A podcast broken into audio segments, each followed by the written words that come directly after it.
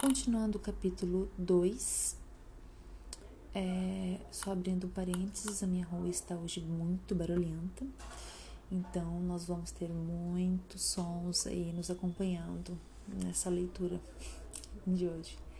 Fecha parênteses. Como a autoestima e a auto... Vamos começar de novo. Como autoestima e autodesvalorização já foram mencionados, é importante definir esses termos, mesmo que os especialistas não cheguem a um acordo em relação a uma definição. Eu era membro da Força Tarefa da Autoestima da Califórnia e era interessante ouvir os debates dos outros membros a respeito de uma definição para autoestima. Acredito que nós prestamos um desserviço às crianças ao acreditar que podemos dar autoestima a elas. Houve um movimento para dar autoestima às crianças por meio de elogios, adesivos, carinhas felizes e tornando-as a pessoa muito importante do dia. Tudo isso pode ser divertido e inofensivo, a menos que a criança decida que seu valor depende da opinião externa de outros. Quando isso acontece, crianças podem se tornar bajuladoras ou dependentes da aprovação externa. Elas aprendem a olhar para os outros a fim de decidir se o que elas estão fazendo está certo, em vez de aprender a se autoavaliar e refletir sobre a ação certa internamente. Elas desenvolvem uma estima baseada nos outros, em vez de autoestima. Você já notou como a autoestima pode ser ilusória? Um dia você pode se sentir ótimo sobre si mesmo. Aí você comete um erro e se autocritica. Ou ouve críticas de alguém e de repente sua autoestima vai por água abaixo. Nós prestamos um grande serviço às crianças quando as ensinamos a realizar uma autoavaliação discutida em mais detalhes no capítulo 7.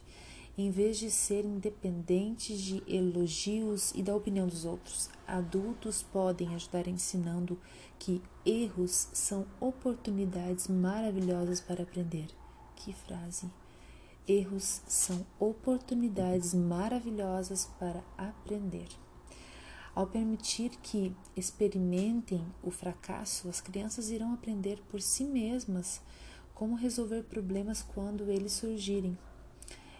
Elas irão se beneficiar muito ao aprender a serem resilientes para lidar com os altos e baixos da vida.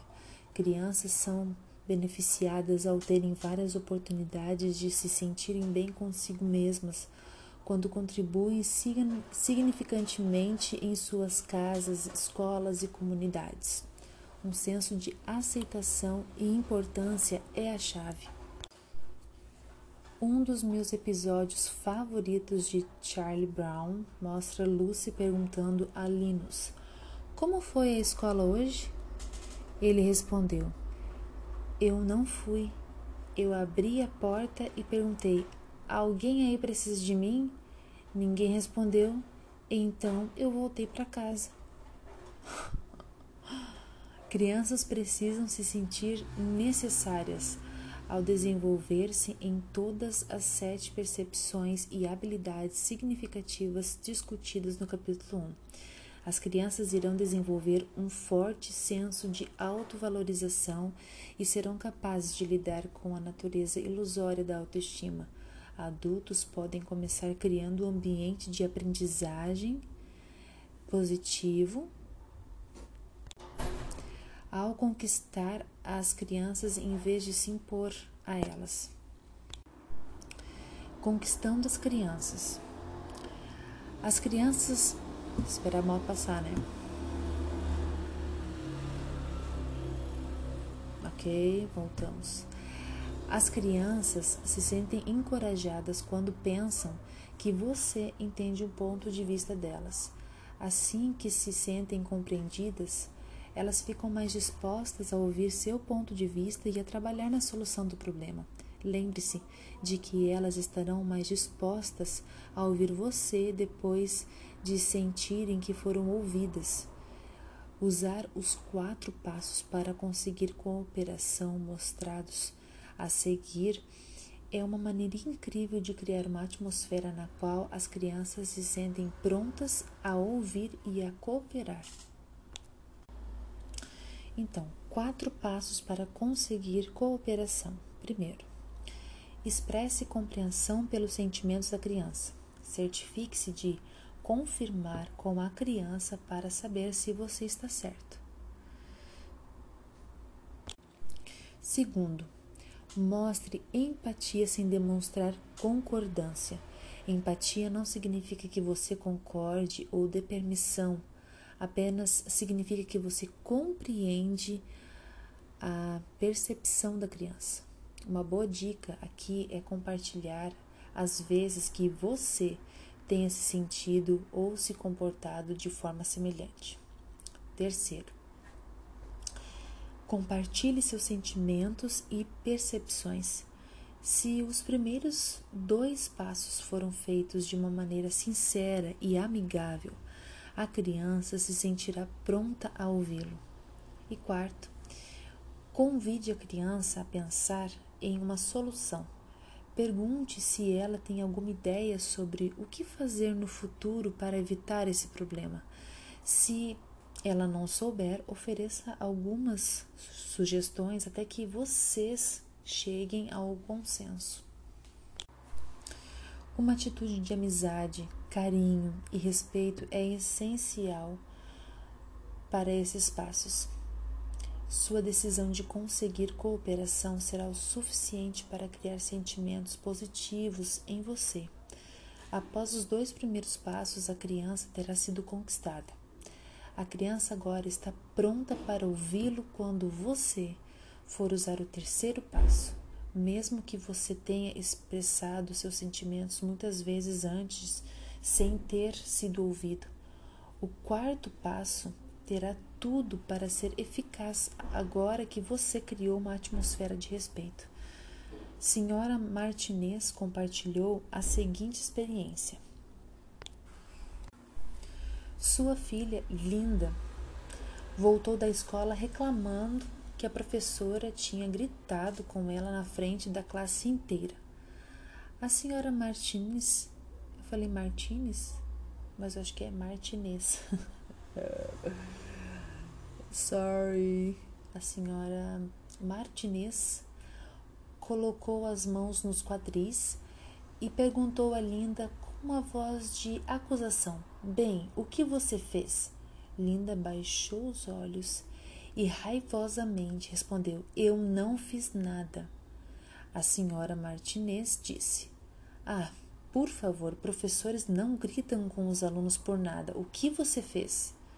Linda jogou-se no sofá com um olhar mal-humorado no rosto. Olha a moto. Ai, dá impaciência. Bom, continuando. Eu vou desde o começo, tá? Linda jogou-se no sofá com outra moto. Eu acho que eu vou ter que desistir hoje, porque tá muito barulhenta a rua. Vamos de novo. Linda jogou-se no sofá com um olhar mal-humorado no rosto e apenas encarou a mãe. A senhora Martinez continuou com seu tom de acusação. Então, o que você o que você vai fazer para resolver esse problema? Linda agressivamente respondeu: Nada. Agressivamente, né? Olha o meu agressivamente. Ela falou: Nada. É assim agressivamente, né? Nesse ponto, a senhora Martinez lembrou-se dos quatro passos para conseguir cooperação. Respirou fundo, mudou sua atitude e comentou em um amigável tom de voz. Eu imagino que você tenha ficado com vergonha quando sua professora gritou por você na frente dos outros. Passo 1. Um, demonstre compreensão. Linda olhou para sua mãe com interesse suspeito. A senhora Martinez então disse: Eu, eu me lembro de uma vez, quando eu estava no quarto ano, em que isso aconteceu comigo porque eu levantei para apontar meu lápis durante uma prova de matemática. Eu fiquei com tanta vergonha e tão brava porque minha professora gritou comigo na frente da turma toda. Passo 2. Mostre empatia sem mostrar concordância e compartilhe uma experiência semelhante. Linda agora se mostrava interessada. Sério? Ela disse. Olha só. Tudo que eu fiz foi pedir um lápis emprestado. Eu não achei justo minha professora gritar comigo por causa disso. A senhora Martinez disse: Bem, eu realmente entendo que. Eu realmente entendo como você deve ter se sentido. Você consegue pensar em algo que possa fazer para evitar que esse tipo de situação embaraçosa. Opa, deixa eu repetir a frase. Desculpa aí. Hein? Você consegue pensar em algo que possa fazer para evitar esse tipo de situação embaraçosa no futuro? Passo 4. Convide a criança a pensar na solução. O passo 3 não foi necessário nesse caso. Linda respondeu: eu posso me certificar de que tenho mais de um lápis para que não precise pedir emprestado. A senhora Martinez disse. Essa parece uma ótima ideia. Um dos objetivos da senhora Martinez era ajudar Linda a se comportar de forma que não provocasse a ira e a desaprovação da professora. Veja que na primeira vez ela pediu para Linda pensar no que poderia fazer a fim de resolver o problema. Linda estava se sentindo muito hostil para cooperar. Sabe o que é hostil, mana? Eu não, vou procurar. Ops, peraí. Hostil, uma pessoa hostil. Ataque revela agressividade, ameaçador, tá? que manifesta inimizade. Então, tá, é isso aí. Ah, assim que sua mãe usou o encorajamento por meio dos quatro passos para conseguir cooperação, Linda sentiu a proximidade e confiança em vez de distância e hostilidade e se dispôs a pensar em uma solução. Quando a mãe foi capaz de ver as coisas pelo seu ponto de vista, Linda não sentiu mais a necessidade de ficar na defensiva.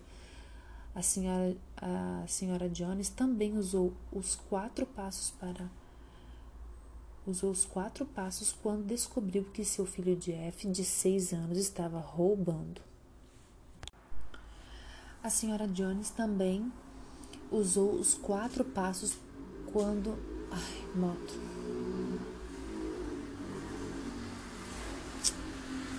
Vou acabar daqui a pouquinho, tá? Uh, a senhora Jones também usou os quatro passos quando descobriu que seu filho Jeff, de seis anos, estava roubando. Ela esperou uma oportunidade em que estavam sozinhos e pediu para Jeff sentar no seu colo. Ela não lhe disse que ouviu que ele havia roubado chiclete de uma loja.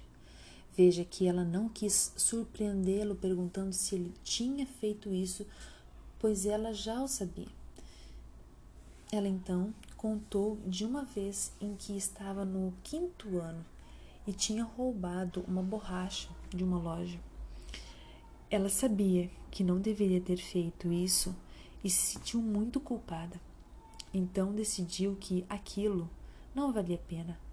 Jeff, defendendo-se, disse: "Mas a loja mas a loja tem tanto chiclete".